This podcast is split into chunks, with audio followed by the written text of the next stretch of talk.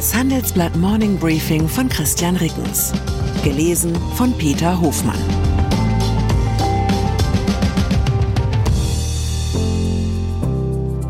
Guten Morgen allerseits. Heute ist Mittwoch, der 24. Januar. Und das sind unsere Themen. Amerikas Vorwahlduell, Sieg für Trump, Achtungserfolg für Haley. Schwedens NATO-Beitritt, türkisches Parlament stimmt zu. Weidels Dexit-Debatte, heilsamer Blick nach Großbritannien.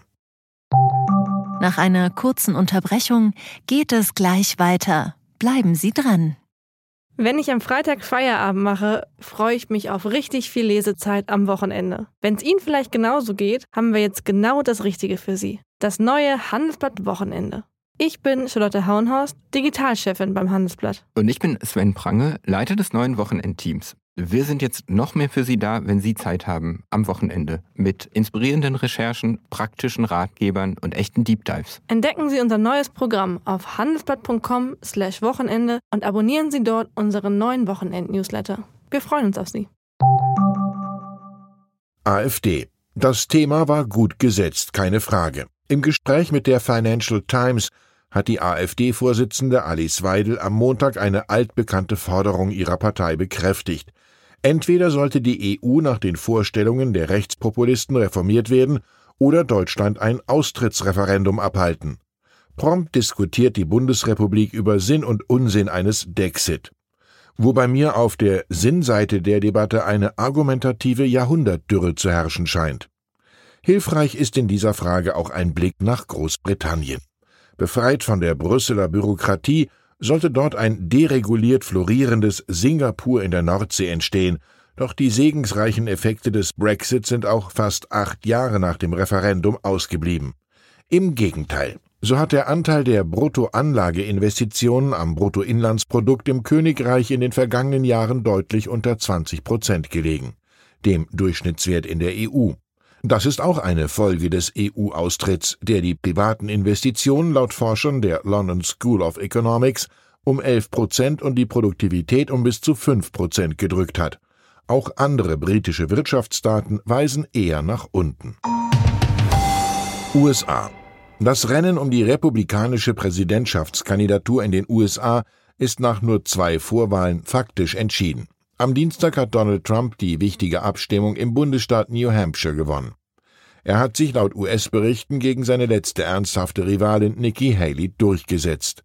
Nach aktuellem Auszählungsstand steht es 54 Prozentpunkte für Trump und 45 Prozentpunkte für Haley. Ein endgültiges Endergebnis liegt bislang nicht vor. Bleibt es bei diesen Werten, hat Trump noch besser abgeschnitten als in Iowa vor acht Tagen. Dort hatte er knapp über 50 Prozent der Wählerstimmen bekommen. Haley wiederum konnte ihren Rückstand zu Trump deutlich verringern. Sie ist in New Hampshire vergleichsweise dicht an ihn herangerückt. Einen Sieg Haleys halten US-Medien aber dennoch wegen Trumps Vorsprung für ausgeschlossen. NATO.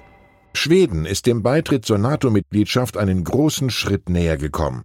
Am Abend hat das türkische Parlament in Ankara dem schwedischen Aufnahmeantrag zugestimmt. Nun fehlen nur noch die Unterschrift von Präsident Recep Tayyip Erdogan und die Zustimmung Ungarns. Mutmaßlich will der dortige Premier Viktor Orban mit seinem Zögern eingefrorene EU-Mittel loseisen, er hat aber auch betont, dass sein Land nicht als letztes NATO-Land grünes Licht für Schweden geben werde. Krieg Verteidigungsminister Boris Pistorius hat der Ukraine sechs Mehrzweck-Hubschrauber vom Typ Sea King Mk-41 aus Bundeswehrbeständen zugesagt.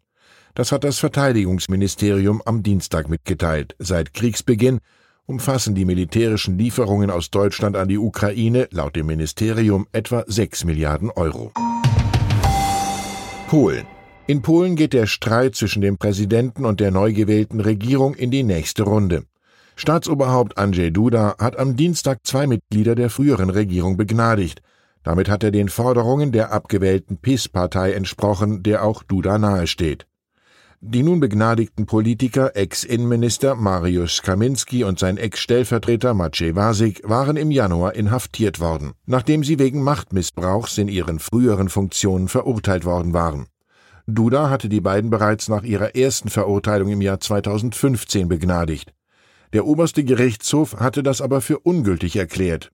Die liberale Regierungskoalition des proeuropäischen Ministerpräsidenten Donald Tusk hatte im Dezember die rechtsgerichtete Koalition unter Führung der Partei Recht und Gerechtigkeit abgelöst. Software. Das vergangene Jahr hat SAP ein überraschend deutliches Gewinnplus beschert. Das operative Ergebnis ist den Angaben zufolge 2023 währungsbereinigt um mehr als 10 Prozent auf weit über 8 Milliarden Dollar gestiegen.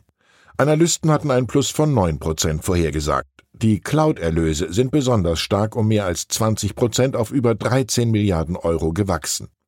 Außerdem hat der Softwarekonzern am späten Dienstagabend eine milliardenschwere Restrukturierung angekündigt.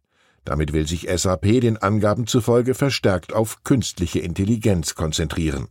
Betroffen seien etwa 8000 Jobs. Durch interne Umschulungen und verstärkte Investitionen in Wachstumsbereiche werde die Gesamtzahl der Beschäftigten aber wohl stabil bleiben. Fitness. Sein erster Besuch im Fitnessstudio ist Aldi-Manager Kai Schmidhuber in nachdrücklicher Erinnerung geblieben. Weil er sich vor den anderen Trainierenden nicht blamieren wollte, ist er zu lange auf dem Laufband geblieben. Er hat sich wegen Überbelastung den Mittelfußknochen gebrochen. Dauerhaft von dem Thema abgeschreckt, hat das den E-Commerce-Chef von Aldi Süd offenbar nicht. Mit einer App steigt der Discounter jetzt selbst ins Fitnessgeschäft ein. Der Kern von Aldi Sports lautet wie folgt. Zusammen mit dem Marktführer McFit verkauft Aldi Mitgliedschaften im Fitnessstudio zu Niedrigpreisen. Über die App können die Kunden flexibel einzelne Monate buchen. Das ist ähnlich wie bei einem Prepaid-Handy. Ein Monat McFit-Mitgliedschaft kostet bei Aldi fast 25 Euro. Zitat, in erster Linie geht es uns darum, neue Kunden zu gewinnen. Zitat Ende. So begründet Hagen Wingertszahn, Co-CEO der McFit-Muttergesellschaft RSG Group, die Aldi-Kooperation. Zu der RSG Group gehören neben McFit auch die Ketten John Reed und Gold's Gym. Sie ist Marktführer unter den Studiobetreibern mit mehr als einer Million Mitgliedern in Deutschland. Musik.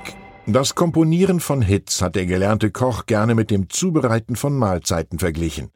Jetzt ist Frank Reuter alias Frank Farian im Alter von 82 Jahren in seiner Wahlheimat Miami gestorben. Mit der von ihm produzierten Gruppe Boney M hat er Welterfolge gefeiert. Mit Milli Vanilli folgte ein ähnliches Projekt Farians. Der Hit Girl You Know It's True hat sich Ende der 1980er Jahre weltweit mehr als 30 Millionen Mal verkauft. Der Song hat Milli Vanilli einen Grammy eingebracht. Später wurde bekannt, dass die Mitglieder des Duos lediglich die Lippen zu den Stimmen professioneller Sänger bewegt hatten.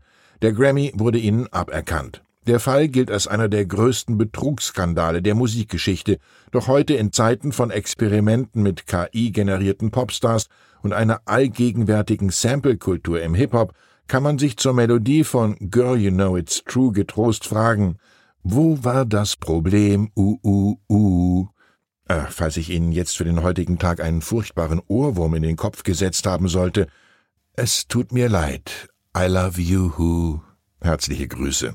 Ihr Christian Rickens. Die deutsche Wirtschaft steht am Scheideweg. Um wettbewerbsfähig zu bleiben, müssen Unternehmen wichtige Transformationen anstoßen.